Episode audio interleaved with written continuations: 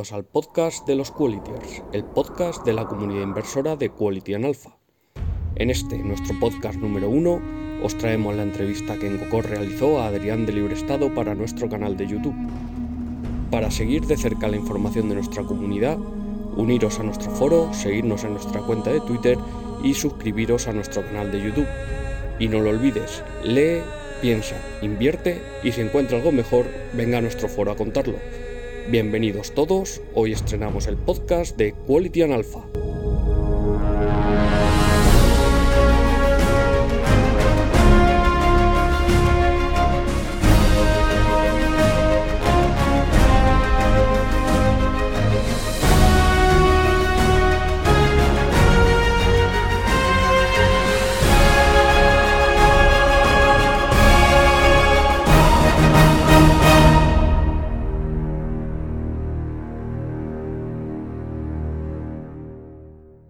Hola, hola, hola, queridos Qualitiers, bienvenidos a nuestro canal de YouTube. En este nuevo capítulo que vamos a hablar de libertad y finanzas, tenemos a un invitado muy especial del que me enorgullezco de presentaros. Se llama Adrián y es de la plataforma Libre Estado. Muy buenas, Adrián. Muchas gracias por estar aquí con, nosotros en Quality en Alfa. Hola, buenas, Emilio. ¿Qué tal? ¿Cómo, ¿Cómo va eso? Muy bien, muy bien. Aquí luchando contra el Estado opresor. Eso está bien. Bueno, Adrián, para el que no conozcáis, eh, tiene una plataforma que nosotros eh, ya sabéis que divulgamos la educación financiera. Ellos también contribuyen con la educación financiera, hacen consultoría sobre fiscalidad y, también pues tienen una teoría que llaman de las banderas que nos va a explicar él ahora en qué consiste. Y, bueno, Adrián, explícanos un poquito más eh, quién eres para los que no te conocen de la comunidad inversora y qué es Libre Estado, ¿no? Para que tengan una pequeña idea de, cómo pueden ayudar. Bueno, podéis ver la página web de Libre Estado, ¿eh? www.libreestado.com y, yo creo que ahí os va a resultar a todos muy interesante porque son temas que hemos hablado en el foro y en las redes y ahora mismo, pues dada la situación de inestabilidad política que tenemos en España, pues están más en auge que nunca. Pues sí, eh, bueno, pues eh, a ver quién soy. Soy, eh, pues eso, Adrián, de Libre Estado, me llaman muchos. bueno, soy padre de familia, empresario, blogger y bueno, y también inversor. Y bueno, realmente llevo prácticamente toda mi vida como, como, empresario, con diferentes proyectos. y bueno, siempre he estado, siempre he visto la vida ¿no? como, como una, una oportunidad, eh, bueno, siempre he tenido en cuenta el tema este de, internacionalizar, ¿no? De, bueno, no estamos solos. Ya de muy pequeño me fui, bueno, con mi hermano y mi madre a, vivir a Alemania y, bueno, pues ya a partir de ahí eh, empecé a ver que el mundo era muy grande, que, bueno, que España no era todo, ¿no? Y así, pues, eh, empecé un poco a, aplicar inconscientemente la teoría de las banderas que enseñamos en, este, en este blog, ¿no? que es vete allí donde mejor te tratan. Yo, por ejemplo, pues, bueno, eh, aprendí que, que el día que quería, que si necesitaba dinero, lo que tenía que hacer era irme a Alemania y que si quería gastarlo, lo que tenía que hacer es irme a España. Entonces, bueno, pues, forma ¿no? de, de, ver en la práctica lo que luego hay en nuestra página web, ¿no? en, Libre Estado. Es una, es una, teoría, perdona que te interrumpa, que yo defiendo mucho con la gente, porque hay gente que me dice, ostras, ¿sabes si esto el día de mañana peta? Y, qué va a pasar con nosotros y nuestros hijos, ¿no? sobre todo la gente ya más mayor. Y digo, no pasa nada. Dice, lo que hay que tener, por un lado, es el patrimonio seguro en un sitio que, se, que te puedas fiar. Y luego yo, yo he tenido, como vendía materiales por ahí, bueno, yo he tenido clientes en, en todos los lados, desde Cuba, Venezuela, Colombia, e-, Ecuador, países bananeros, todos los que quieras, África y Grecia, por ejemplo, que es un país que está en unas circunstancias malas, pero la verdad que allí todavía es un país seguro que se vive bien y, la gente que tiene dinero fuera, ingresos por otro lado, aunque allí tengas una pensión baja o cobres poquito, pues bueno, si tu nivel de vida lo puedes mantener alto, la calidad de vida, el clima y la seguridad sigue siendo buenos. Exacto, es una cosa que eh, es esto, ¿no? Realmente cada país eh, se especializa un poco en, nos ofrece cosas diferentes, ¿no? Hay países que están geniales para vivir, hay países que están geniales para trabajar, otros para montar un negocio, otros para tener tus ahorros. Y bueno, y todo esto es lo que nosotros en, en, Libre Estado buscamos eh, y, bueno, lo que intentamos un poco transmitir a la gente, que, que, no tenemos por qué casarnos con uno, ¿no? con un solo Estado, que hay muchas, muchas opciones y que no hay una que sea la mejor, sino hay muchos ámbitos de nuestras vidas, eh, la educación de los hijos, eh, la nuestra propia, ¿no? si queremos lo que estudiar o lo que sea si tenemos que ir a, si tenemos que tratarnos de alguna enfermedad. Cada país del mundo se especializa en algo, eh, lujo, no sé, lo que queramos, ¿no?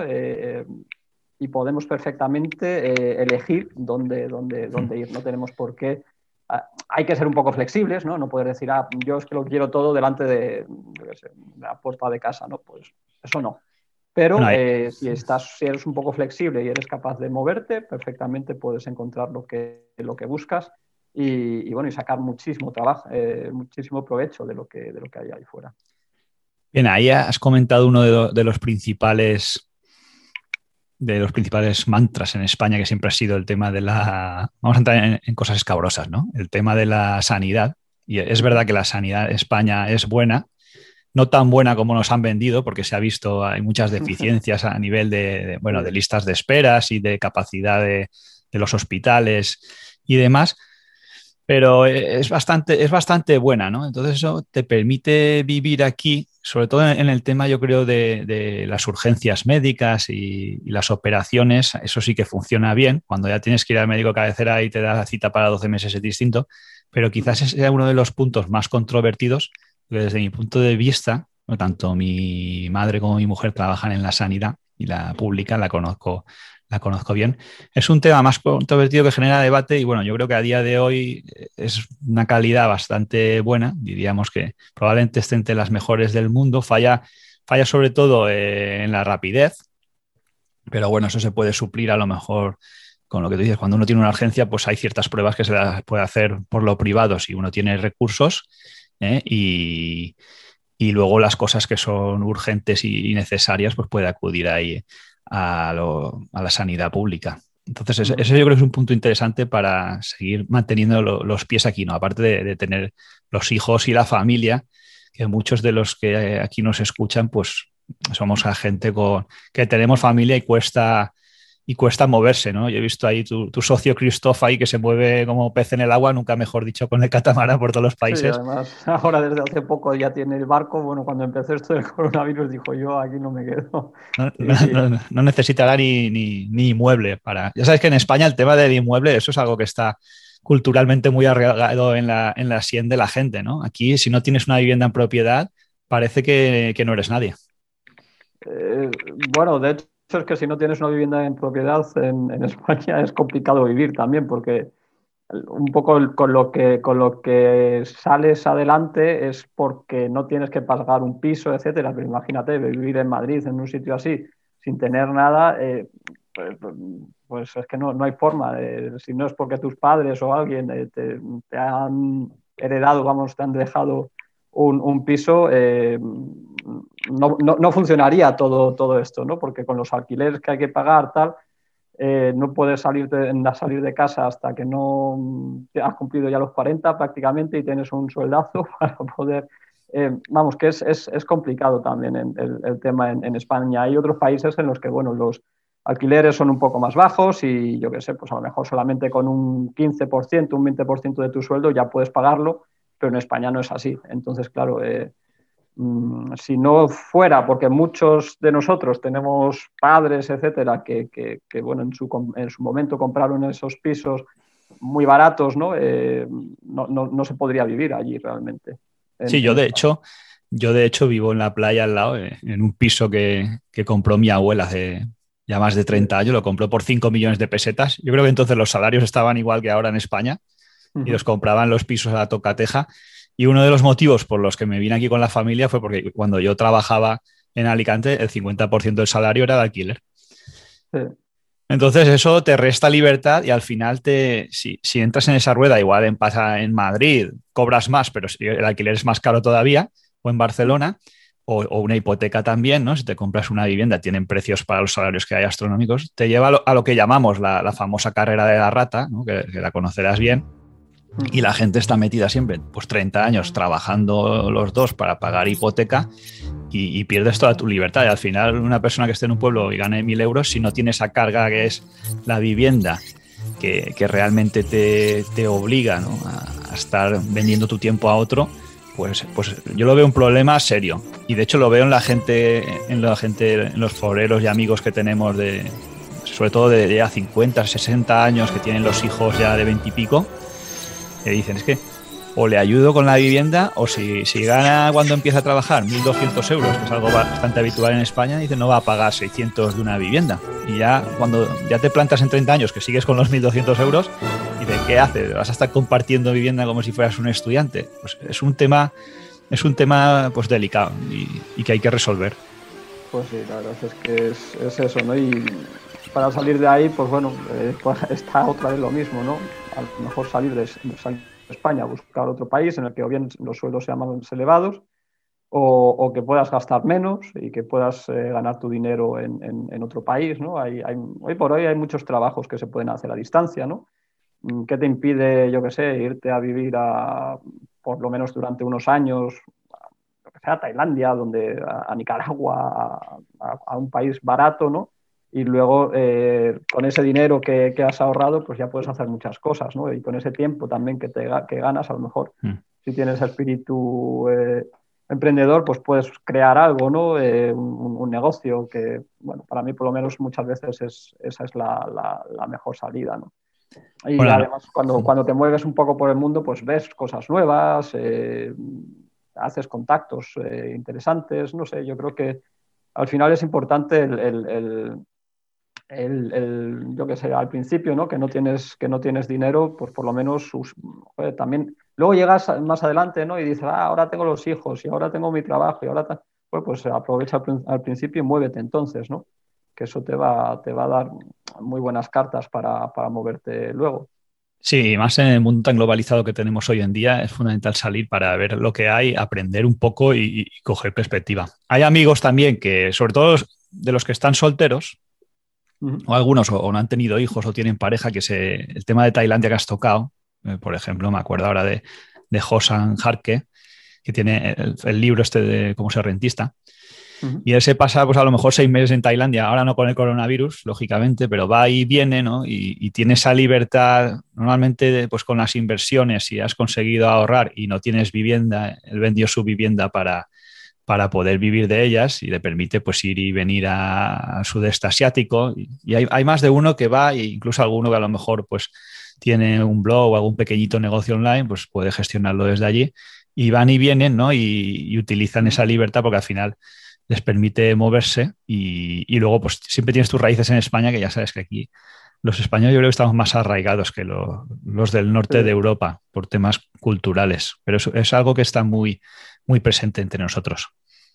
Sí, vamos, yo por ejemplo, eh, vamos, estuve mucho tiempo trabajando en, en, ferias y tal, y ahí había mucha gente que vivía así, eh, que yo qué sé, pues a lo mejor en verano estaban trabajando en, en España eh, o donde fuera, en Alemania, en cualquier sitio, y luego, pues eso, trabajaban a lo mejor cuatro o cinco meses al año y el resto del año pues estaban de vacaciones, se gastaban el dinero y otra vez vuelta, vuelta a empezar, ¿no? Pero claro, eso si se hubieran quedado en España no hubieran podido hacerlo porque se hubieran gastado antes el, dinero.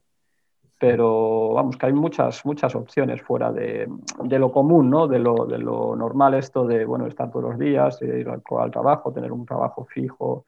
Eh, bueno, hay, ah, muchas más, opciones. Eso es otra cosa de las que defendemos ahí, nosotros en Quality en Alpha y, de hecho el tema de la inversión que va ligado a la libertad financiera eh, va un poco en ese sentido, ¿no? Hay una vida más allá de trabajar para otro, que es lo que te enseñan, eh, el sistema es lo que te enseña en la escuela y en la universidad, si vas a la universidad, que tienes que estudiar mucho, tienes que trabajar para otro, pagar la hipoteca y no, en realidad, pues hay un mundo más allá, ¿no? De, poder ser más libre, mm, hacer lo que tú quieres con tu tiempo, el que quiera viajar, viajar, el que quiera dedicarse a la familia, a la familia, y no tienes por qué estar pagando una hipoteca en Madrid o Barcelona, ¿no? Y estar trabajando de, de 8 a 8.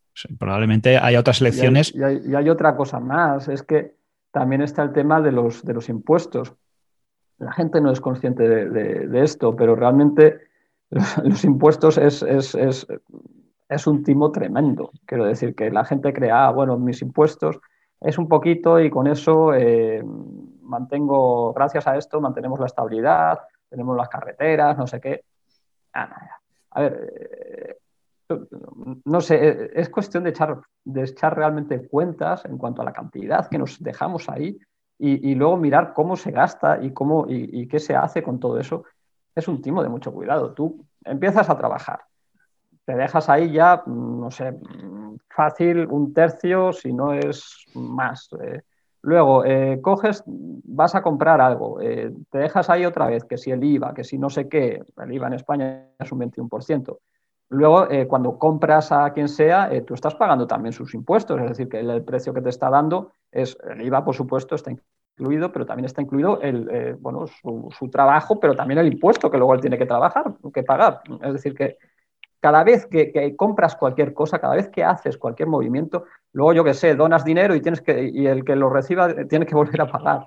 Luego, eh, no sé, es, es, es, es, una... Y luego, por ejemplo, está que si el impuesto a la basura, que si el impuesto al plástico, que si el impuesto al no sé qué que si el copago, que si no sé cuántos, eh, y esto en todos los países, no solo en España.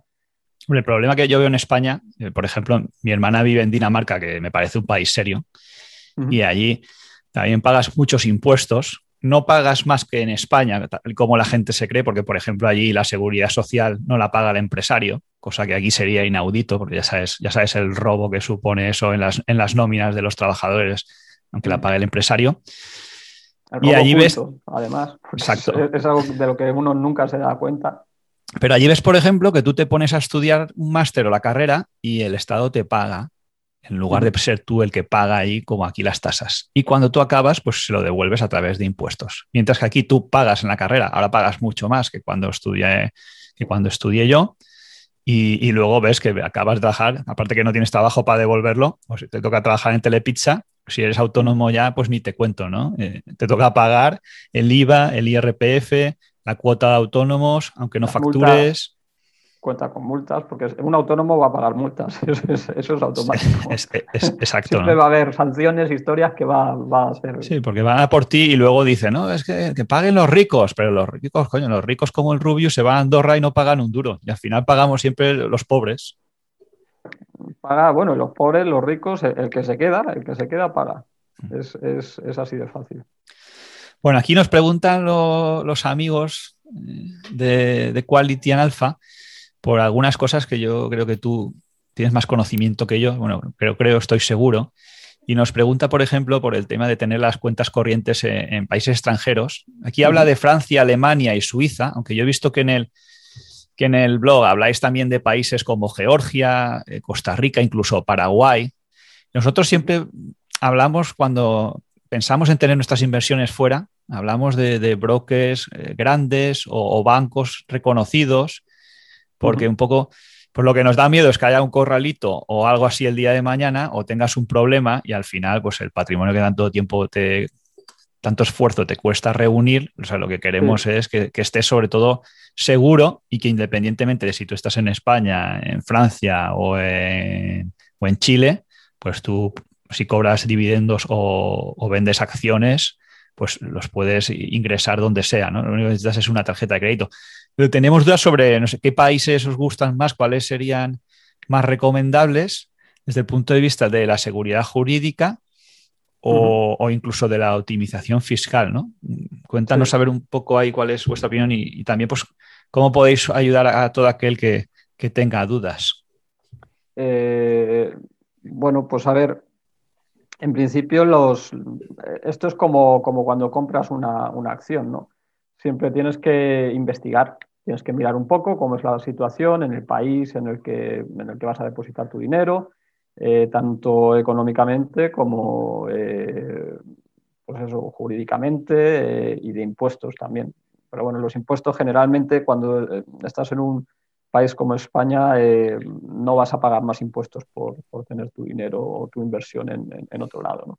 Realmente España tiene convenios con un montón de países, entonces en general ahí donde tienes el, el, dinero, pues a lo mejor te hacen alguna retención, pero luego eso se tiene en cuenta en España y entonces tampoco has perdido. Sí, el tema de las retenciones a, mí sí que es algo que me preocupa un poco, ¿no? Porque tú ya sabes el fisco español cómo se las gasta. Yo creo que es el único organismo que funciona bien dentro de la administración, que no se les escapa ni una. Y claro, Imagínate que hay gente que cobra, hay gente que, mm, pues ya, la gente más mayor que a lo mejor puedes tener unas rentas un buen año de 50 o 100 mil euros eh, en mm. bolsa, si es, por ejemplo, un año como el año pasado, que fue bueno pese al coronavirus. Entonces, claro, si tú en España eh, vendes eso y ganas 100 mil euros, te toca pagar, estás hablando de eh, 23 mil eh, por las plusvalías. Mientras que, bueno, aparte que hay países más ventajosos, pero claro, no es lo mismo pagar esos 23.000 en el momento en el que vendes que a lo mejor eh, cuando haces la declaración al año siguiente y luego entre que te la revisan y todo te pasa casi dos años. Entonces, claro, casi dos años eh, mm, poder gastarte ese dinero a lo mejor es con lo que vives, te sobra o incluso puedes volver a reinvertirlo y por el interés compuesto sacar dinero. Eso es un poco el tema del diferimiento fiscal, que también es algo que, hombre, no es que nos guste pagar impuestos, pero si tenemos que pagarlos, que sea lo más tarde, posible, ¿no? posible, ¿no? adelantárselos al fisco, porque luego cuando ellos te los tienen que devolver, tardan dos años y no, y no te pagan intereses de demora. Pero si lo haces tú al revés, desde el minuto uno están poniendo el contador. Claro. A ver, ahí en principio, claro, no es lo mismo que te hagan la retención en España que te lo hagan fuera. Y luego también hay países y países. Hay hay sitios donde no te hacen retenciones, por ejemplo, pues eso, en Inglaterra, en Hong Kong, si tienes un broker en Inglaterra o en Hong Kong, allí no te hacen retenciones, ya pagarás lo que, lo que tengas que pagar en el, en el, país en el que residas. Otra cosa es que la empresa, por ejemplo, eh, si, si, estás cobrando dividendos, pues ahí el que te hagan retenciones o no dependerá de dónde esté esa empresa. Si es una empresa estadounidense, pues bueno, pues te van a hacer la retención y luego, y si tú tienes la, la, residencia en España, pues la retención será eso, el 15%, y, luego, pues el resto ya lo pagarás cuando te toque en, España. Pero bueno, no te han hecho ya una retención en España directamente al, repartirte ese, bueno, al, hacer esa, ese em, beneficio. Entonces, a ver, ahí realmente lo, lo, suyo es si quieres eh, vivir mejor, pues es cambiar de residencia, ¿no? Eh, si, por ejemplo, no, no estás atado a, a, España, pues hay muchos otros países donde puedes residir la mayor parte del año y luego aún así puedes seguir visitando España, yo que sé, pasar en España tres, cuatro meses sin, ningún problema. Eh, esa sería, digamos, la, la, opción óptima para el que dice, mira, pues yo es que no quiero que me, vamos, quiero ayudar un poco a mi dinero, y, llegar un poco más, más lejos ¿no? con, con ello, no, no, tener que estar dejándome ahí un cuarto de lo que, de lo que gano en, en, impuestos o un quinto. Entonces, eh, ahí la opción más limpia es esa. Realmente, pues mira, dejar de, dejar de residir en España y elegir uno de los muchos países que hay donde esos beneficios en bolsa no, no tributan. Es que hay incluso países como, como, Alemania, un país donde se pagan un montón de impuestos, que si tú ah, tienes una inversión pero la tienes a largo plazo, a partir de los 12 meses ya no pagas impuestos si vendes esa, esa, esa participación o esa acción. Sí, en, Francia, en Francia creo que también, no sé si son cuatro años, pero también está. Yo lo que no entiendo es como en España no hay ni, bueno, sí que lo entiendo, ¿no? Porque al final los políticos y todos los chiringos que tenemos montado y taifas viven de eso. Pero es una vergüenza que no haya una cuenta para el que se quiere jubilar y quiera ahorrar que pueda meter su dinero ahí y no tenga que pagar eh, ese 21% por norma general o el 19% si son menos de 6.000 euros. Y por otro lado, dices, bueno, es que la única opción que te dejan son los planes de pensiones que invierten en lo que ellos quieren y te los tienen secuestrados hasta que presumiblemente alcances los 67, igual el día de mañana te los suben a los 75 o, o pueden hacer legalmente lo, lo, que ellos quieran, ¿no? Entonces, claro, esa opción en España no la tenemos. De ahí también la inquietud por decir, bueno, es que a lo mejor tengo que ponerlo en otro país, el dinero. Sí, ponerlo en otro país y a, lo mejor es más fácil decir, mira, eh, pues pago estos, estos impuestos cuando tengo el beneficio, pero sé que tengo yo el control sobre mi inversión, en lugar de, decir, bueno, pues me meto aquí en uno de estos planes que tiene el Estado diseñados eh, para ayudarme en mi, jubilación, eh, pero lo tengo totalmente aquí que, yo qué sé, que no, no, sé lo que, lo que va a pasar, ¿no? ahí cada, uno también tiene que pensar si prefiere esa, esa seguridad o, prefiere optimizar ahí un poquillo más. Pero bueno, eso, desde luego hay otros países donde te dejan más libertad a la hora de, elegir dónde, dónde, cómo invertir tu dinero y, y bueno, y que se, eh, vamos, que no tienes que irte a, Costa Rica o, a Panamá o algo así para, disfrutar de, esto, ¿no? Hay muchos países en Centro Europa que, te permiten esto. ahí sé que tenéis un seminario sobre Costa Rica. Yo no lo conozco mucho Costa Rica. He estado en los países de alrededor, por ejemplo, en Panamá sí que he estado y tenemos algún amigo allí. Y bueno, son países, ahora ya no es un paraíso fiscal como era antes, creo que eso le ha, perjudicado porque ahí entra mucho, mucho dinero, mucho capital, pero sí que es un país lógicamente mucho más liberal en España. No sé cómo veis esos países, ahí jurídicamente siempre me dan un poco más de, respeto, aunque pues a lo mejor, a lo mejor la fórmula es vivir allí y tener el dinero en un broker eh, de Estados Unidos tranquilamente aunque luego tampoco son países eh, por lo general baratos para vivir, ¿no? Puesto que tienes que pagarte un buen seguro médico y demás, pero no sé, ¿cómo lo veis ahí desde, desde el libre Estado? Y cuéntanos un poco también sobre ese seminario ahí de Costa Rica eh, que puede aportar a, la gente. A ver, el, seminario realmente ya, ya fue, sigue, sigue estando ahí, vamos, lo hicimos ahora hace, hace un año, un, año un mes, eh, y bueno, lo repetiremos seguramente en algún momento, en algún otro país quizás, pero bueno, son seminarios en los que enseñamos un poco, pues eso, cómo enseñamos la teoría de las banderas, la idea está de vete ahí donde te traten mejor. Eh, eh, pero vamos, que ese, ese, seminario concretamente ya se, ya, se, ya se hizo. Costa Rica, por ejemplo, lo, lo, lo, bueno que tiene es como país de residencia. Al final, generalmente en la, teoría de las banderas lo que tienes son diferentes aspectos de tu vida que, que, tienen un, efecto muy grande eh, sobre, sobre cómo vivimos. Uno de ellos es pues dónde residimos, dónde residimos, cuál es nuestro lugar de residencia. Otro puede ser dónde tenemos nuestros ahorros o nuestras eh, inversiones. Otro puede ser dónde tenemos nuestros negocios eh, y así, ¿qué nacionalidad tenemos? ¿no? Eso también se puede internacionalizar, se pueden tener diferentes pasaportes, eh, más de uno también. Entonces, bueno, todo, todo esto nosotros lo que decimos no es eh, vete a Costa Rica, ten tus ahorros en Costa Rica, monta tu negocio en Costa Rica, no, que va. Lo que decimos es, por ejemplo, vete a Costa Rica, pero luego tus ahorros, pues los tienes, en, lo que sé, los puedes tener en, en Singapur, los puedes tener en Hong Kong, los puedes tener en, Suiza, los puedes tener, no sé, las inversiones. Dentro de esos países que hablas, por ejemplo, de bueno, Suiza, Singapur, Hong Kong, no sé, ¿cuál, cuál es el, que más os gusta tipo en cuanto a seguridad jurídica o a lo mejor el más reclamado por los, no sé si llamarles libre estadienses o, qué, o qué apodo les, ponemos? Realmente la verdad es que no, no, les, no les he buscado todavía ningún, ningún apodo. Eh, pero bueno, pues los lectores de Libre Estado, si quieres. Por eh, cierto, que ahora me dice, me permite, si me lo permites ahí meter la cuña publicitaria y el grupo de Facebook este de Libre Estado Mastermind está bastante, bastante bien para que todo queráis buscarlo ahí Libre Estado en Facebook, ¿no? Y se ponen artículos pues, muy interesantes, ¿no? Eh, uno de los últimos hablaba de los holding fuera para, para, bueno, para cobrar los dividendos. Luego, si quieres, le, damos un repaso a esto de los holding en, Suiza, ¿no? Pero perdona que estabas hablando de, los usuarios de libre estado. Eh, pues bueno, a ver, la, ¿dónde tienen su dinero? Pues a ver, cada uno lo, tiene donde, donde quiere. Pero en cuanto a la teoría de las banderas, pues eso, lo suyo es buscar estados con estabilidad, eh, una estabilidad política y, financiera. Y bueno, en ese sentido, por ejemplo, Suiza puede ser una, opción bastante buena. tienen su, moneda, eh, bastante independiente de, todo lo que, lo que pasa por ahí. Eh, y bueno, es, un Estado que, funciona, que no, no, está atado, por ejemplo, al euro, como, como, puede ser, pues eso, Alemania, etcétera.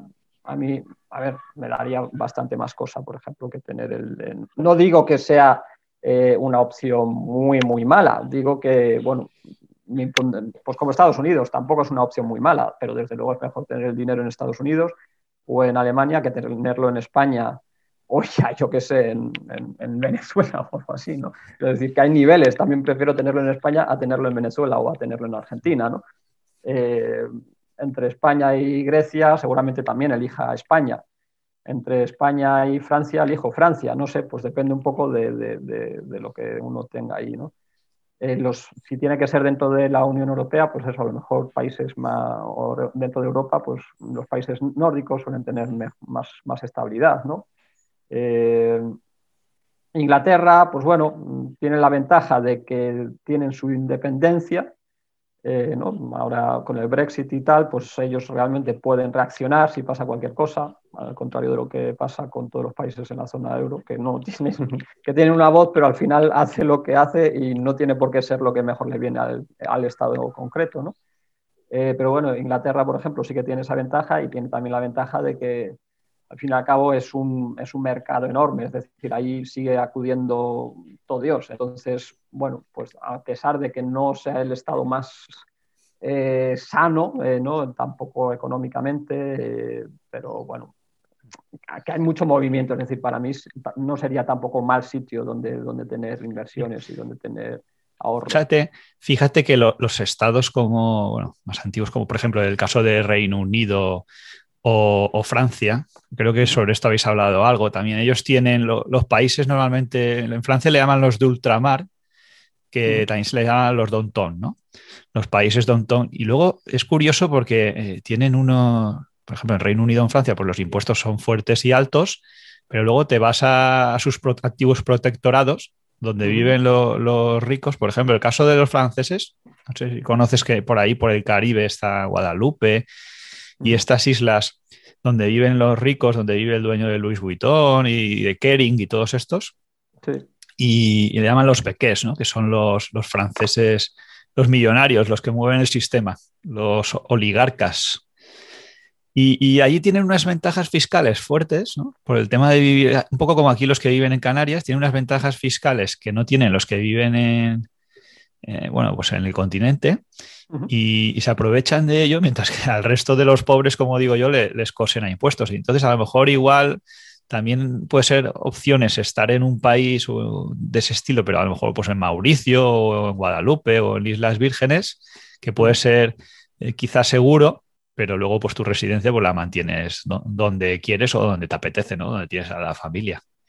A ver, la cuestión es que la residencia fiscal eh, va vinculada al sitio donde pasas tiempo. Realmente no puedes decir, eh, tampoco los ricos, eh, no pueden decir yo vivo en, pues en, las Islas Vírgenes, fiscalmente soy residente allí, pero luego paso ocho meses al, año en, París. No, eso tendrían que pagar impuestos en París, les pondrían multas de mucho cuidado y eso nadie puede hacerlo. Realmente la ventaja que tienen los ricos eh, la podemos tener nosotros también, simplemente es una cuestión de, eh, a lo mejor a ellos les merece más la pena porque dicen, joder, es que me estoy dejando aquí un montón de, dinero. Pero esto, eh, a ver, yo qué sé, por ejemplo, un, youtuber como, como todos estos, no es Rubius, tal, que se va a Andorra, es algo que todo el mundo puede hacer, no es una cosa que esté cerrada. Andorra no es más, vivir en Andorra no es más caro que vivir en Madrid o en Barcelona, al contrario una persona que está viviendo en Barcelona puede, puede ahorrar dinero yéndose a, y no, solo, y no solo de impuestos, sino dinero, lo que paga eh, al mes, puede ahorrar eh, yéndose a Andorra. Es, es, realmente más bien un, un, esfuerzo porque a lo mejor, pues bueno, estás en Andorra y preferías estar en, en, otro lugar, ¿no? Pero esto va unido, no puedes decir, yo tengo mi residencia fiscal en un país, y, pero luego el, el tiempo lo paso en, en otro, ¿vale? Entonces, ahí hay que tener cuidado y por eso está bien, pues bueno, a la hora de elegir el país eh, donde eres residente fiscal, pues elegir uno que, en el que puedas pasar el tiempo y, que no tengas, no tengas problemas, eh, porque luego no, puedes cumplir con, con eso, ¿no? los, ciento, los típicos seis meses, 183 días que tienes que pasar ahí. Entonces, bueno, pues ahí lo suyo es que busques un país, yo qué sé, pues ahí tienes muchísimas opciones realmente, ¿no? Eh, es que incluso lo de Alemania puede ser una opción si dices, bueno, pues mira, o Suiza o, lo que sé, Bélgica, Chipre, eh, quieres algo mm, con mejor tiempo, pues eso, tienes Chipre, tienes, tienes Malta. Para según qué casos, por ejemplo, Portugal puede estar bien para, para un inversor en cripto. Eh, Portugal, Portugal está, está genial. Eh, para un inversor en bolsa, eh, Chipre está perfecto, Malta está perfecto. Eh, ¿Que tienes aire para ir más lejos? Pues, pues eso, Costa Rica, Nicaragua, si prefieres vivir más barato, Panamá. ¿Que prefieres Asia? Pues tienes, tienes ahí también un montón de opciones. Tienes ahí Malasia, tienes Tailandia, tienes Filipinas eh, yo que sé, tienes Emiratos luego, eh, a medio camino tienes Georgia, eh, en Georgia puedes vivir muy, muy barato, y, pero bien, y, no pagar nada de impuestos, puedes tener tus ahorros en, un país seguro, pues eso, puedes tener tu broker en Inglaterra, en, Estados Unidos, en, Hong Kong, o yo que sé, puedes tener y luego tu negocio lo puedes montar en, Estados Unidos si quieres, lo puedes montar en, eh, no sé, tienes, tienes todo el mundo. Realmente es, una gama enorme de, opciones que tienes y puedes al final, eh, pues eso, no, estar pagando prácticamente nada en impuestos, eh, no estar con nadie encima diciéndote cómo tienes que llevar tu negocio, que esa es otra. A la hora de montar un negocio ya no solamente son los impuestos, sino también son toda la información que tienes que dar sobre tu negocio, todo el tiempo que tienes que dedicar a explicarle a los de Hacienda o a quien sea cómo estás llevando tu negocio, cómo contratas a tus, a tus empleados. Es decir, ahí tampoco no, es una cosa que tú puedas decir, vale, tú sabes hacer esto, yo necesito a alguien que sepa hacer esto. Pues mira, te ofrezco esto, ¿quieres? ¿No quieres? Vale, perfecto. No, ahí se mete el Estado, te dice cómo tienes que hacerlo, te dice todo, ¿no? Es, decir, que sí, de hecho, es en todo el mundo igual en España, como no contrates una gestoría, es imposible llevar todos los papeles que tienes que hacer. Yo creo que no hay muchos países que dedicarte a eso en lugar de dedicarte a tu, a tu negocio. Pero hay otros países en los que esto mm. funciona diferente. Entonces, eh, ya no solamente es el tema de los impuestos, que también. Es, también el tema de, pues, auditorías que luego te, están metiendo ahí la mano en el bolsillo, que hay mucha gente que, que hace las, las consultas y me dice, realmente los impuestos no me importan lo que, a ver, me importa, claro que me importa, pero no es lo más importante. Yo lo que quiero es estar en un país en el que me sienta seguro, en el que no me sienta que en cualquier momento van a venir los de Hacienda y me van a echar mm, todo por tierra y, voy a tener que, o, yo que sé, hay negocios ¿no? que a lo mejor funcionan con propinas, que ah, todo eso no lo puedo desgrabar. Eh, no sé, es realmente, eh, hay, muchas situaciones en las que va más allá, no solamente es una cuestión de, de ahorrar de impuestos, sino también por el funcionamiento de tu, de tu negocio, ¿no? Ahí, pues bueno, también está el tema este de según lo que vendas, por ejemplo, hay, negocios que en, unos países no puedes llevar, pero en otros sí que se, llevan más fácilmente, ¿no? Eh, por ejemplo, el tema este de eh, juegos de azar, eh, yo qué sé, el tema de em, cannabis, por ejemplo, hay muchos países en los que es legal, pero, pero, pero, no hay forma de abrir una cuenta bancaria, hay otros en los que es directamente ilegal y hay otros en los que es legal y que además hay cuentas, cuentas que puedes abrir. Y bueno, no sé, es, es, es eh, según lo que, lo que estés ofreciendo, pues mm, elegir el país donde tengas tu negocio es, es fundamental. Bien, ahora entraremos ahí en el tema de las criptos que has comentado, porque la verdad es que el Bitcoin tiene mucho éxito entre entre los amigos ahí del foro. Pero nos pregunta nuestro amigo Fondo Perdido por el tema de, las sociedades offshore, ¿no? y, en concreto habla de que, bueno, en este caso la confianza es importante, que hay mucha gente que le ofrece más confianza, entre comillas, tener el dinero en el Santander o en, el, o en un banco suizo, ¿eh? Que, por ejemplo, en un offshore como el Euro Pacific Bank, que parece que está de moda ahora. Eh, ¿Qué opinas tú de, las sociedades y, tener ahí el patrimonio con este tipo de cuentas offshore? Hombre, eh, yo prefiero tener el, dinero en un banco que sea, a ver... Sistémico, a lo mejor. Yo, elegiría un, banco, a lo mejor, pues eso, en estos países que te, que te decía, ¿no? Si a mí me... Eh, en, Hong Kong, en, Singapur, en Suiza, eh, pero luego también depende un poco de lo que quieras. Si yo estoy viviendo en, Europa, por ejemplo, eh, pues un problema que tienen los bancos en, Europa es que eh, te pueden congelar la cuenta. Tú tienes tu dinero en, Suiza, vale, pero por cualquier chorrada que tengas en, España, pueden coger y, congelarte esa, cuenta. Desde, desde, España les pueden decir al banco en Suiza que nada, que, ese dinero que en realidad que, no que tienen que revisar lo que sea y que y de repente ya no puedes acceder a, él, ¿no? Hombre, eso, eso tiene que ser complicado también, ¿no? Porque ahí ya tiene que haber un procedimiento judicial, un comunicado. No, no, eso existe un, un, acuerdo, un, acuerdo a nivel europeo. Y si tú, por ejemplo, debes dinero o lo que sea Hacienda o tienes ahí, pues es bastante simple y bastante automático el que te congelen.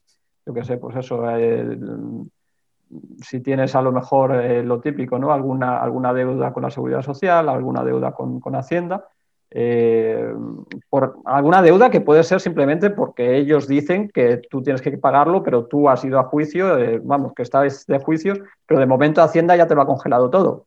Entonces, claro, ahí da igual que tengas razón o no, de momento eso está ahí, ¿no? Y, o, no son no congelados, sino que directamente te están quitando el dinero. Entonces ahí a lo mejor dices, bueno, mira, pues prefiero un banco fuera, prefiero un banco eh, fuera de Europa y bueno, ahí a lo mejor pues dices, prefiero este Euro Pacific Bank a, pesar de que luego me vayan a meter unas eh, tasas de bestiales, ¿no? Porque cuando haces eh, transferencias y tal desde allí, primero llevan bastante tiempo y segundo, las, las, tasas que hay que pagar son bastante elevadas. Pero bueno, es que también hay otras opciones, ¿no? Podrías tener una cuenta en, en Estados Unidos por ejemplo, que bueno, es, es, bastante más simple y puedes mover más, más fácilmente el dinero. Y ahí eh, sí que si no es con una decisión judicial y tal, no van a, no van a poder acceder a tu, a tu dinero. Al contrario de lo que pasa un poco en, en, Europa, ¿no? O yo qué sé, o si tienes tu dinero ahí en, en Hong Kong o, algo así, pues lo tienes ya más, más lejos, ¿no? No tiene por qué ser en un banco, también puede ser en un broker.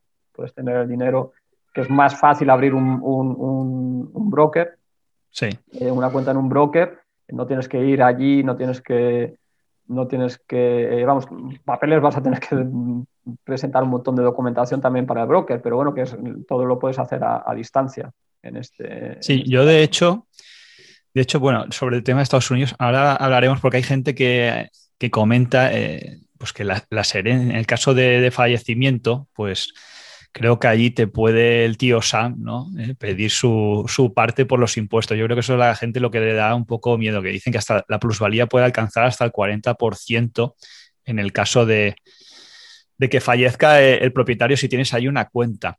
Y luego con respecto a, las cripto y a los bitcoin, bueno, yo, yo soy partidario a, nivel personal, ¿no? Por lo menos, yo de liquidez y dinero muy poco, para que no me lo puedan embargar, aunque lógicamente pues siempre trato de estar en paz conmigo mismo, con Hacienda y con todos.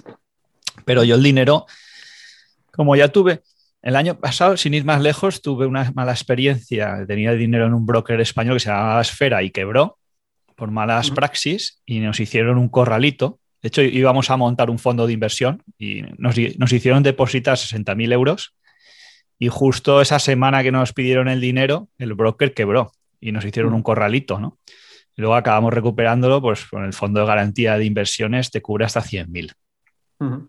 O eso dicen, por lo menos. Pero bueno, porque si un día quiebra Santander, a ver de dónde sacan 100.000 euros para pagar a todos. Pero bueno, si, lo han podido sacar ahora con el COVID y tal, eh, igual también son capaces de hacer magia. Sí, bueno, sí, lo imprimen.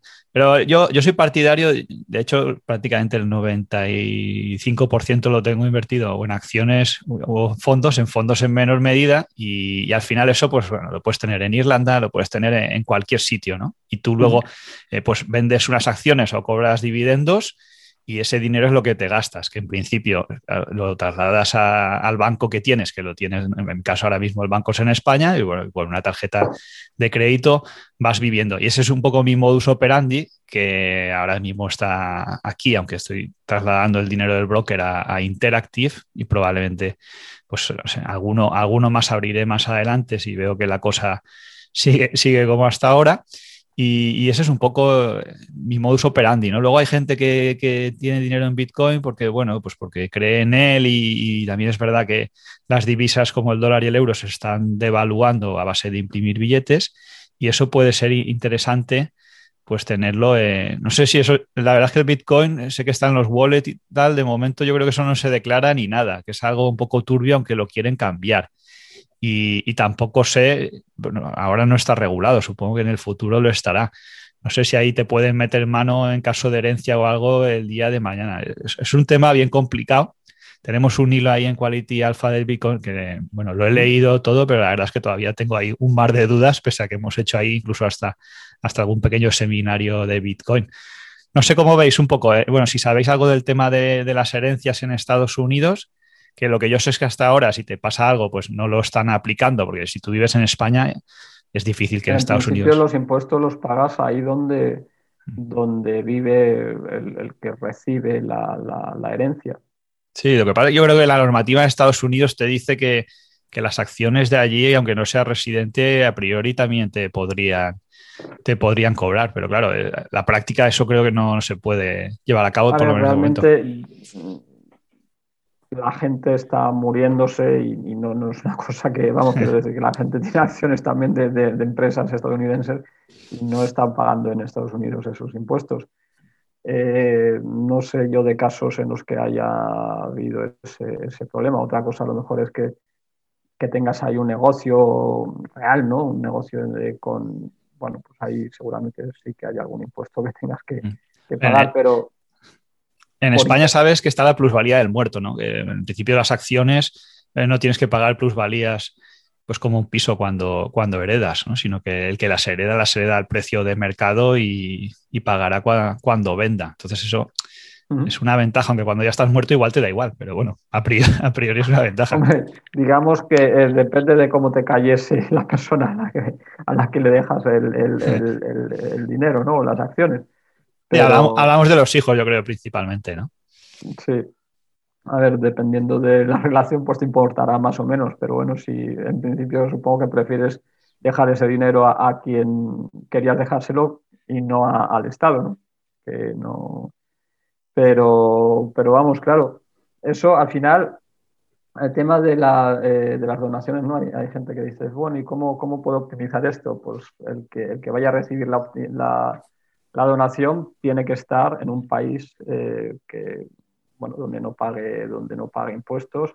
También depende, si es un inmueble, pues los impuestos se van a pagar de, igual manera, porque no, importa dónde residas tú. Luego otra opción también está el tema de las fundaciones. Si, Eso me parece, me parece muy interesante. Ahí no, hemos nosotros indagado, pero yo creo que vosotros sí que se habla de las fundaciones y de las asociaciones también, que creo que es a nivel individual, ¿no? Sí. A ver, en principio el, tema de la...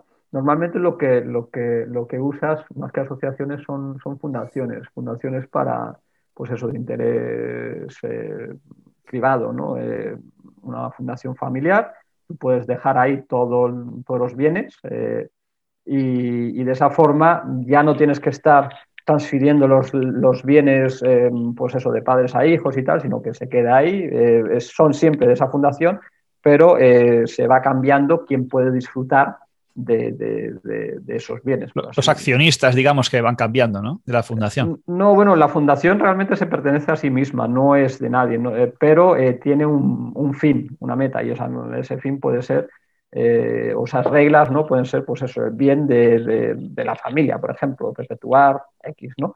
Entonces, bueno, pues que puedan estudiar los hijos, que y luego pues existe una figura que es la del protector, que, bueno, que se encarga un poco de, ver que todo se, se, hace como, como, debe hacerse.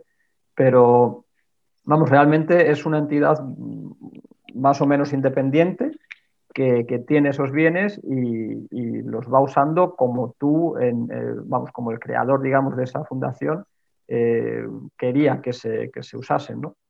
Si es para, para, pues eso, para que tus hijos, yo que sé, hay mucha gente que, que dice, joder, yo es que no quiero dejar a mis hijos aquí de repente, que me muera y de repente tengan ahí, yo qué sé, un millón de euros para gastar prefiero... Sí, porque ya, ya sabemos lo que pasa. es, como cuando te toca la, lotería, ¿no? Les vas a hacer más mal que, bien. Están haciendo una fiesta, te mueres y están haciendo una fiesta ahí al día siguiente. Claro, ¿no? Eh, y, luego ya lo han quemado y, están peor que como estaban. Eh, entonces, ahí lo suyo es, eh, pues bueno, pues mira, tengo este dinero, se va a seguir invirtiendo, va a seguir generando dinero para no desaparecer y se va a poder disfrutar de ello, pero con un control, con el control que yo he estipulado, que yo pienso que, debe ser. ¿no? Ahí como las asignaciones, digamos, ¿cómo las realizas luego? No sé, ¿repartes dividendos, pones salario a la gente que hay ahí o lo destinas a algún tipo de fin en concreto, a pagar la universidad? ¿Cómo lo haces eso? Es totalmente libre, digamos. Puedes hacerlo como, como, como tú quieras, como tú piensas, pienses, ¿no? Lógicamente, bueno, pues las fundaciones ya se vienen haciendo desde hace un tiempo no, pues hay, hay cosas estándar, ¿no? Eh, te puedes fijar en ellas y luego ya puedes hacerlo como tú, como tú quieras hacerlo para, para tu caso. Pues mira, pues tanto dinero para los estudios de tal. Esto eh, pasa, es así, si, si, tal, esto es para tal tipo de gente, no sé, pues eso tú eliges un poco. Eh, tal persona se va a ocupar de, de ver que, que se hace todo eh, correctamente. Esta gente va a tener un sueldo, va a tener tal, pues es, así un poco lo que, lo que tú... O las empresas, porque normalmente luego también la, fundación puede tener sociedades, puede tener empresas para que entre más dinero. Eh, bueno, ¿cómo, ¿cómo, se va a usar todo eso? ¿Cómo, cómo va, va, vaya a decidirse las cosas, en, yo que sé, en las acciones esas sí son a lo mejor de la fundación, pero quién decide sobre qué, pasa con esa sociedad ¿no? a nivel de, socios, bueno, todo eso lo puedes ahí un poco eh, apañar como tú, como tú prefieras. Me, gusta esa idea, Iván. Vamos a, vamos a pensarlo un poco, a ver si sale una joint venture ahí con libre estado y hacemos ahí una fundación para, para divulgar la educación financiera. Y, con, el tema de las cripto, ¿qué, pensáis ahí? ¿no? supongo que os harán consultas del Bitcoin o dónde tenerlo, de, depositarlo, porque es algo que está muy, muy en boca ahora de todo. No sé si es bueno o malo ¿no? que haya tanto, tanto hype o, tanta moda con ello. Hombre, para, para, la mayor parte de los nuevos inversores va a ser malo, porque claro, se han metido ahí sin saber en qué se meten y en cuanto y eso en cuanto baja van a vender. Eh, luego sube y dice, ah, pues a lo mejor hay que volver a comprar y luego a bajar y venderán. Es decir, que al final el que no sabe, pues, pues va a hacer mal negocio.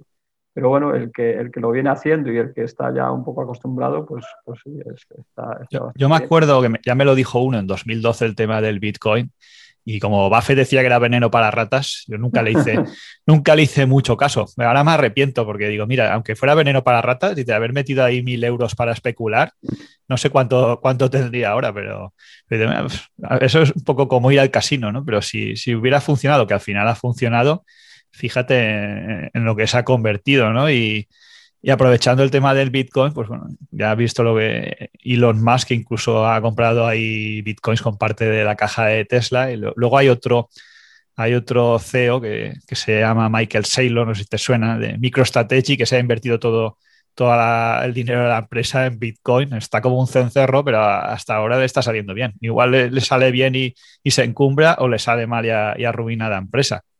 Pues sí, cualquier cosa puede ser, pero a ver, lo que está claro es que Bitcoin tiene un valor, ¿no? porque hay gente que dice, no, esto no tiene ningún valor. Eh, bueno, claro que tiene valor porque hay gente usándolo, entonces eh, eso tiene un gran, tiene un gran valor. ¿no? Y sirve para, vamos, es, realmente cada vez tienes más, tiene más valor porque cada vez con todos estos pasos que se están dando, ¿no? En lo de Elon Musk, de, eso está afianzando eh, Bitcoin y cada vez hay más estados que dicen, vale, sí.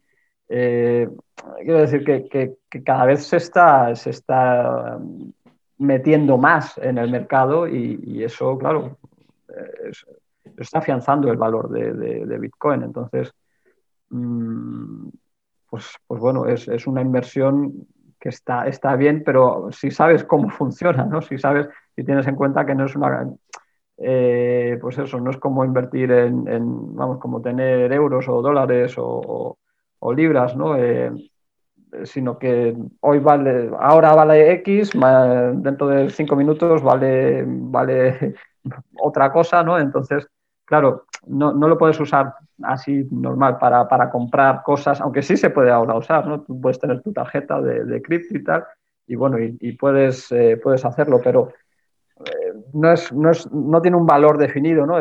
Y claro, tiene una volatilidad tan alta que dices, mira, yo me voy a comprar un electrodoméstico, pero igual me cuesta 300 euros o 600. Entonces es difícil, ¿no?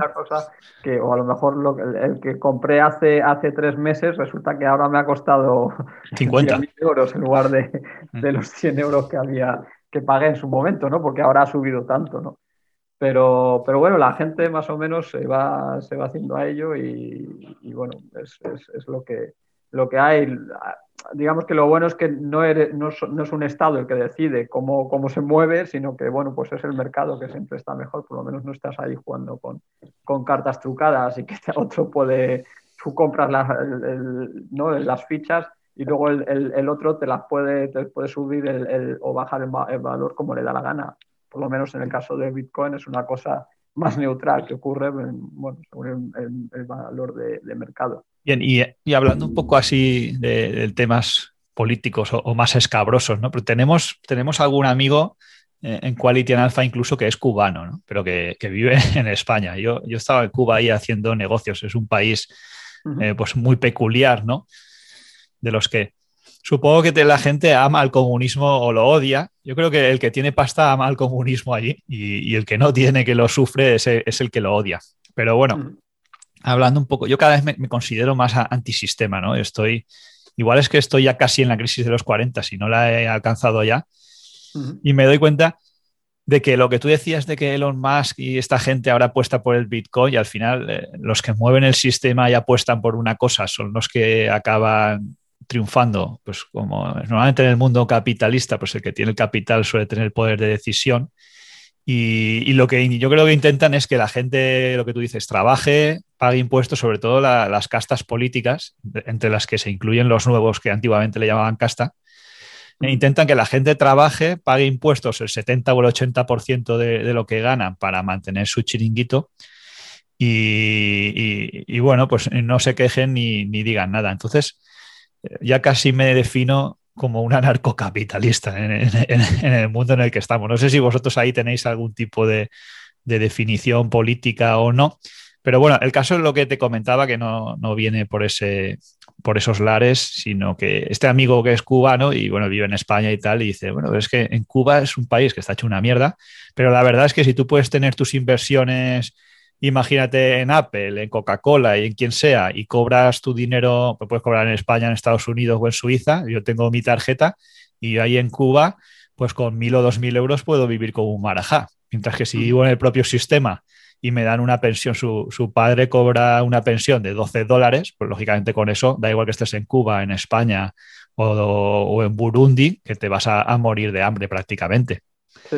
Entonces, yo creo que la teoría de las banderas igual ahí también le puede ayudar a decir, ¿no? Mira, como decía... es que en Cuba no, pagas impuestos por los ingresos de fuera, entonces... Claro. Sí, sí. A ver, para una persona que no necesite Internet, porque si necesitas Internet ahí en, Cuba no vas muy bien, pero si tú puedes, yo qué sé, por ejemplo, un escritor o, tal, no, tienes, que tener una actividad casi retirado ya, sí, escritor o, pensador, diría yo. Un o, inversor a largo plazo, tal, ¿no? Que, que no te importa, pues bueno, pues en ese caso puedes vivir en Cuba, gastar lo que quieras gastar, porque realmente allí, eh, claro, si tienes tu dinero fuera, pues puedes vivir como quieras, eh, con lujo o sin lujo, ¿no?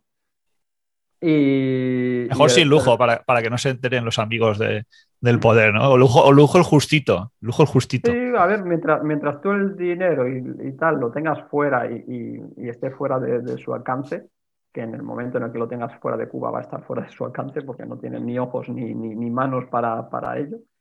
Eh, pues ya está, tú estás bien, tú tienes tu dinero ahí fuera, tienes, lo usas cuando, cuando lo necesites, lo, está creciendo, está bien, está todo, todo, todo perfecto. Es una, y si te gusta Cuba, pues, eh, pues ya está, es, es, una, es una opción muy, muy buena. Pero claro, si ya necesitas un internet, eh, necesitas, eh, bueno, pues ciertas cosas, pues eso a lo mejor ya es más. más necesitas luz y agua corriente, ¿no? Todos los días, eso es más complicado. Entonces ahí ya pues puedes. Eh, pero bueno, si no, desde, desde luego, por un, por un tiempo, desde luego sí que puede ser interesante. Políticamente, bueno, yo desde luego no. No sé, el, el, el tema este del socialismo, el comunismo, pues no, la verdad es que no me llama mucho la atención que, que otros decidan por mí. Es simplemente eso, ¿no? Para mí la libertad tiene que ser en todos los niveles, ¿no? Y, la, y por mucho que me vengan con la seguridad, eh, no, vamos, la seguridad es importante, pero para mí también es muy importante la libertad. Y no, no me vale que me diga. Refieres a la seguridad física, ¿no? De que vayas por ahí y no te, y no te plomeen como, me refiero a Latinoamérica. en cuanto a todo, ¿no? Al final, eh, ¿con qué atraen los estados mm, socialistas, comunistas, pues atraen con la idea de tener una seguridad de tu trabajo, de que vas a poder trabajar, de que vas a tener una casa, de que vas a tener eh, comida, eh, tal, tal cual, ¿no? Pues muy bien, pero es que yo no quiero esa, esa, esa, esa seguridad a cambio de que, luego al final acabas sin tampoco tenerla, porque al final no tienes ni siquiera eso, pero bueno, más o menos, pues eh, el, el, Estado que más, el que menos, pues más o menos va dando eso, ¿no? Eh, pero es que yo no quiero eso, yo no quiero vivir así, yo quiero, yo quiero ser libre, yo quiero ser libre de poder eh, trabajar en lo que me quiera, en lo que quiera trabajar, de poder ir a donde quiera ir, de poder tener el coche que quiera tener, de poder, no sé, yo quiero mi libertad. es lo mismo para mí al final también con esto del, del, coronavirus. Me parece muy bien que quieran proteger a todo el mundo, pero yo quiero mi libertad. Yo quiero poder jugármela. Igual que puedo jugármela si decido, yo qué sé, hacer Eh, escalar una, una, una, cima sin cuerda, pues quiero poder decidir eh, vivir libre, ¿no? Y, eso. Al final es una cuestión de... está claro que, bueno, de hecho la libertad es algo que está recogido en la Declaración de Derechos Humanos y en la Constitución Europea. La libre circulación de personas y capitales es un derecho fundamental. Esto del coronavirus al final yo creo que se ha ido de madre porque es un experimento político para probar hasta qué punto pueden coartar la libertad de la gente sin que nadie se queje, lo cual a, mí me parece lamentable.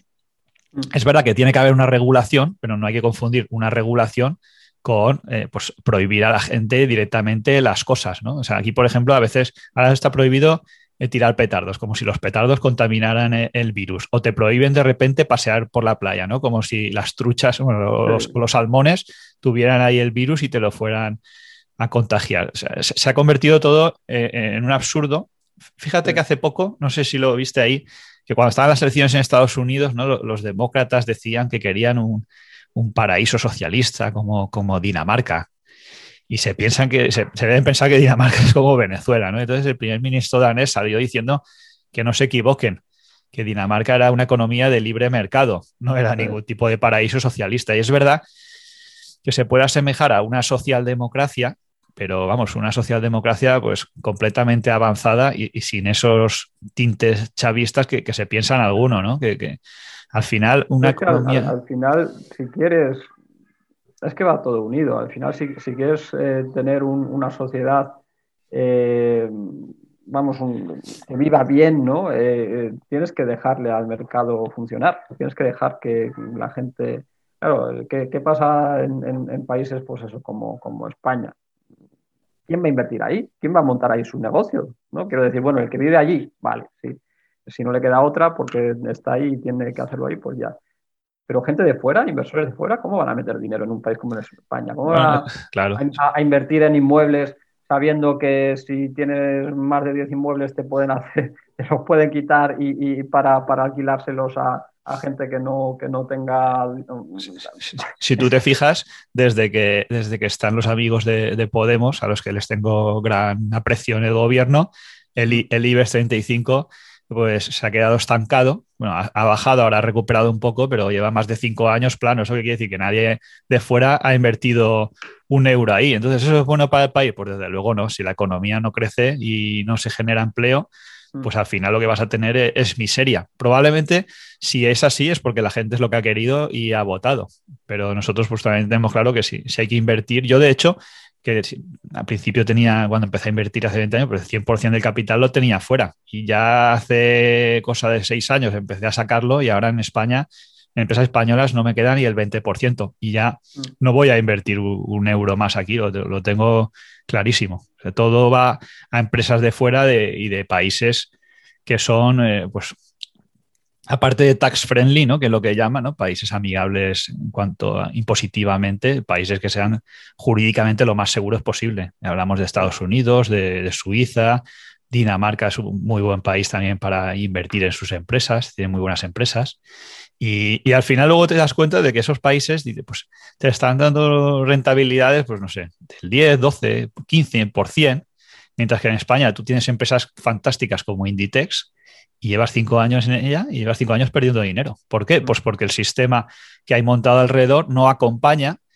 Y bueno, se ha, visto, por ejemplo, siempre se está criticando a Mancio Ortega, pero coño, si en Estados Unidos cuando hay un empresario así le, hacen la ola. Aquí le critican hasta si hace una donación para un hospital. Y no se puede consentir que la salud de nuestros hijos o de nuestros padres dependan de las limosnas de un multimillonario. Que se entere el señor Amancio Ortega una democracia digna no acepta limosnas de millonarios. es, una... cosa de vergüenza. Es una vergüenza, sí, realmente el tema este de, ah, está donando dinero, ah, pues tendría que dar todo su dinero, ¿no? Es así. Y, ya no solamente la gente de, a pie, sino los políticos, los propios políticos, hablando así de, no sé, pues, eres imbécil porque está donando dinero y, y, te parece mal y te quejas, porque quiero decir que, bueno, pues vale. Si no, si te caen mal, pues te caerá mal, pero está bien, ¿no? Si está donando dinero para algo bueno, pues, pues está bien. Hombre, por ejemplo, eh, en Valencia, en el Hospital de la Fe, hay una máquina de, para tratar ahí los casos de, cáncer, que si no lo hubiera donado él, nunca lo hubieran comprado porque valía demasiado dinero.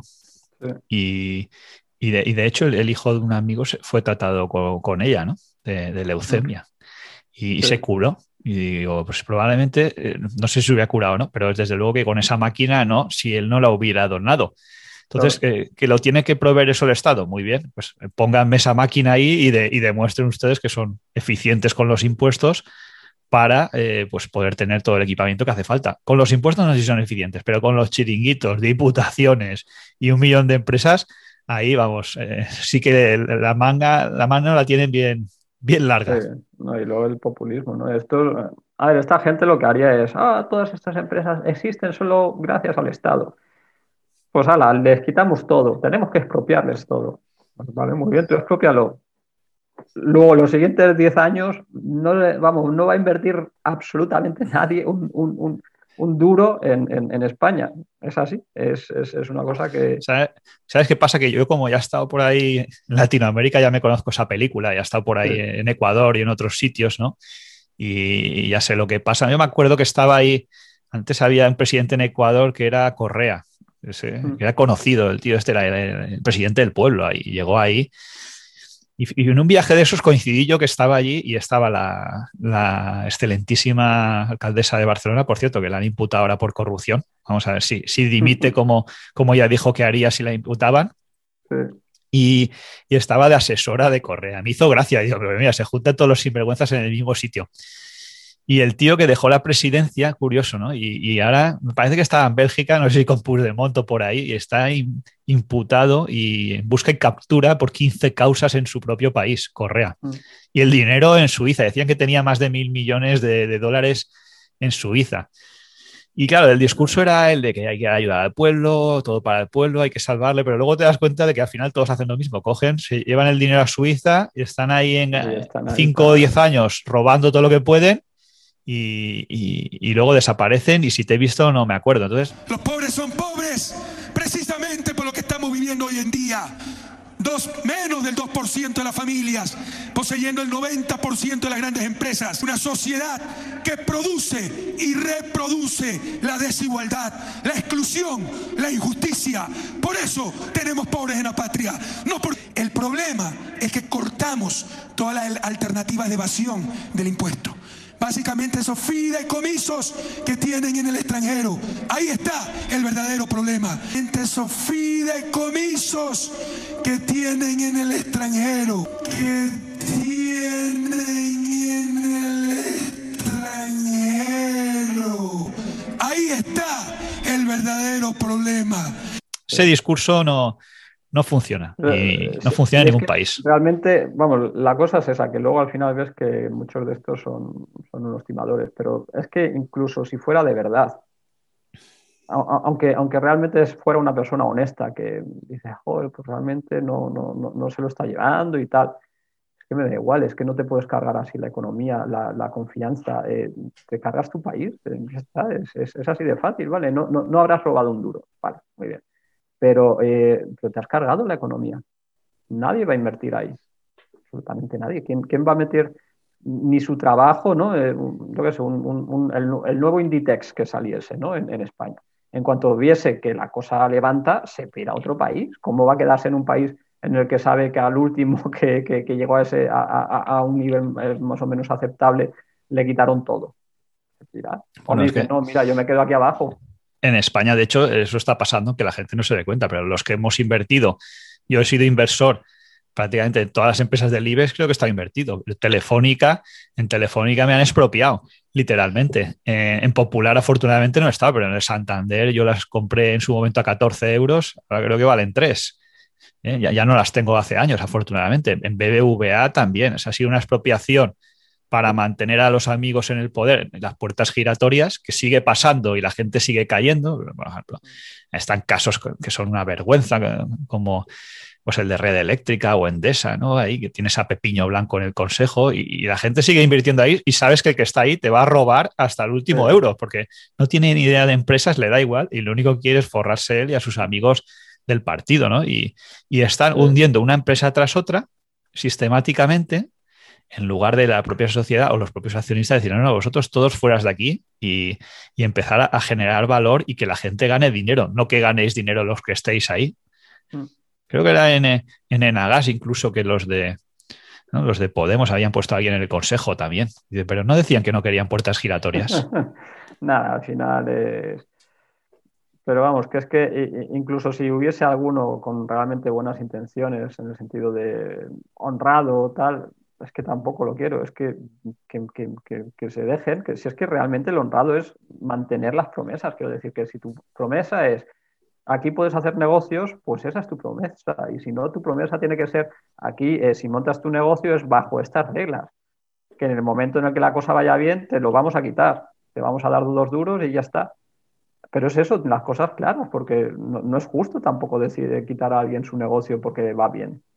¿No? igual que no es justo quitarle a alguien sus casas porque tiene muchas, o quitarle a alguien su dinero porque, porque tiene mucho, no sé, es que no, no, no, no puede ser. Tienen que, haber unas reglas y esas reglas tienen que seguirse. Todo el mundo tiene que seguirlas, porque si no, no tenemos una seguridad, no tenemos una estabilidad que necesitamos si queremos eh, crecer, ¿no? Eh, en el sentido que sea generas esa inseguridad, el problema es que luego no invierte nadie y al final en la economía necesitas que se invierta para, para que se genere empleo, ¿no? Y no hace falta decir el tema del empleo como está aquí eh, en España.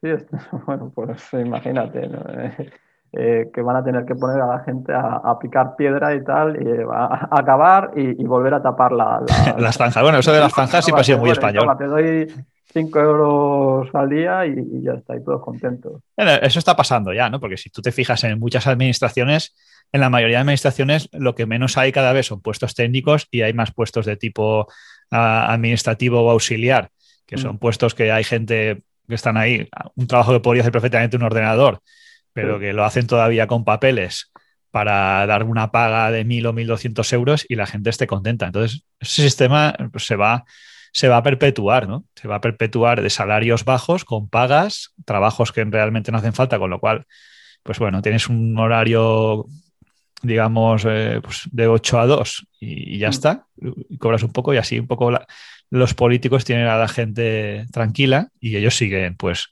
con, su, con su sistema montado. Pues sí, al final es... Pero bueno, desde luego que para mí la, solución es esta, por lo menos el, estar ahí un poco informado de que hay otras opciones, de que hay otros países que sí que, que intentan dar esta estabilidad, ¿no? y, que están más comprometidos o que son más conscientes de la importancia de, ello, eh, y pues uno no tiene por qué. También los países pueden cambiar, ¿no? A lo mejor un país que, funcionaba bien como plaza eh, de inversión y tal, pues cambia y, deja de serlo. Bueno, pues tú tienes que ser flexible y... Y nos cambiamos, sí. Sí, eso es lo que estamos haciendo nosotros flexibles. Si hay que cambiarse a Reino Unido, a Irlanda o a Suiza, pues lo, lo bueno que tiene el invertir en capital es que no te pueden expropiar como los inmuebles. Tú le das a un clic y te pasas de un país a otro pues con, relativa facilidad, ¿no? Mm. Yo una cosa que defiendo, aparte de tener dinero en acciones y no tener propiedades, las propiedades no te las llevas detrás, salvo que las que deban ser esenciales, es que tú te puedes ir de un lugar a otro y luego puedes tenerlo diversificado, ¿no? No, tienes por qué tener todo tu patrimonio en, Suiza, puedes tener un tercio en Suiza, un tercio en Irlanda. Y otro tercio en Panamá. Bastante sencillo. El, tema de los inmuebles o terrenos, pues está bien porque tienes un sitio donde estar tú, ¿no? Entonces eh, tienes esa ventaja, ¿no? pero luego también tiene la desventaja de que estás atado a ese, a ese país donde has depositado, donde has comprado ese... igual, igual es mejor un barco como el de libre estado, ¿no? Y así, pues la base la puedes poner donde quieras. Una cosa intermedia, ¿no? Que dices, bueno, es algo donde puedo estar es algo físico, pero a la vez eh, puedo moverlo a donde, a donde quiera, ¿no? Entonces, bueno, sí, eso es una, opción interesante. O un negocio, pues puede ser un negocio online, que te puedes llevar donde, donde quieras, ¿no? En lugar de la típica fábrica o, almacén o oficinas, ¿no? Muy bien, muy bien. Se está trabajando. Pues muchas gracias, Adrián. ¿eh? Para una última ya pregunta, para no quitarte ya más tiempo, y coméntanos si quieres un poco dónde pueden encontrar ahí los, bueno, los usuarios de Quality and Alpha y todo aquel que vea este vídeo a libre estado, ¿eh? supongo que en el blog, en las redes y bueno, cualquier cosa que, o duda que tengan, supongo que te la pueden hacer a ti directamente a través del blog, el foro, el Facebook o no sé si tenéis algún canal más de comunicación. Sí, bueno, pues eso, el, que esté un poco interesado ¿no? en, todo esto, em, de internacionalizar su, vida y tal, ahorros, eh, pues que eche un vistazo al blog, a, librestado.com, eh, con una E. Y, bueno, ahí hay un montón de, artículos, eh, hay un montón de información sobre todo, sobre holdings, sobre inversiones, sobre bancos, sobre secreto bancario, sobre residencias, países en los que residir como inversor, como empresario. Eh, bueno, realmente hay, hay un montón de, información. Luego también eh, está la posibilidad de, suscribirse y ahí pues también hay, algún, alguna información adicional, algún ebook eh, gratuito que tenemos ahí. Y luego, pues nada, también hay, está la posibilidad de, contratar una, una, consulta. Eh, nosotros tenemos ahí el servicio de consultoría. En este, pues analizamos las situaciones eh, eh, individuales de cada, de cada uno. yo qué sé, pues, oh, mira, yo tengo este tipo de inversiones, tengo un negocio tal, tengo, yo qué sé, terrenos, inmuebles aquí, allá, ¿qué, ¿qué, opciones tengo? Yo estaría abierto a moverme o yo no estaría abierto a moverme, pero tal cual. Y bueno, pues en esa consulta analizamos la, la situación, vemos cómo, qué opciones hay, las comentamos y según lo que le interese, pues eh, luego se pone todo, todo eso en, marcha, ¿no? Eh, y bueno, eso, eso es un poco lo que, lo que hacemos. En más canales, pues eso está también lo de Facebook, el, canal este, el Mastermind Libre Estado, es el grupo en Facebook y, luego está también la página eh, de Libre Estado. Y en Facebook y eso es un poco, esas son un poco la, bueno, luego los comentarios, de, vez en cuando la gente va dejando ahí sus comentarios con sus dudas en el, en el blog y una vez al mes o así, pues respondo, respondemos todos los comentarios que han ido dejando la, gente. Muy bien, pues muchas gracias. Ahí os invito a todos a que veáis el blog del Libre Estado eh, y la página de Facebook Ya sabéis que nosotros en Quality and Alpha nos podéis seguir también en nuestro propio blog y a través de las redes sociales, sobre todo Twitter, Facebook e Instagram. Y espero que os haya gustado el capítulo. Muchas gracias y hasta la próxima sesión. Nada, hasta luego.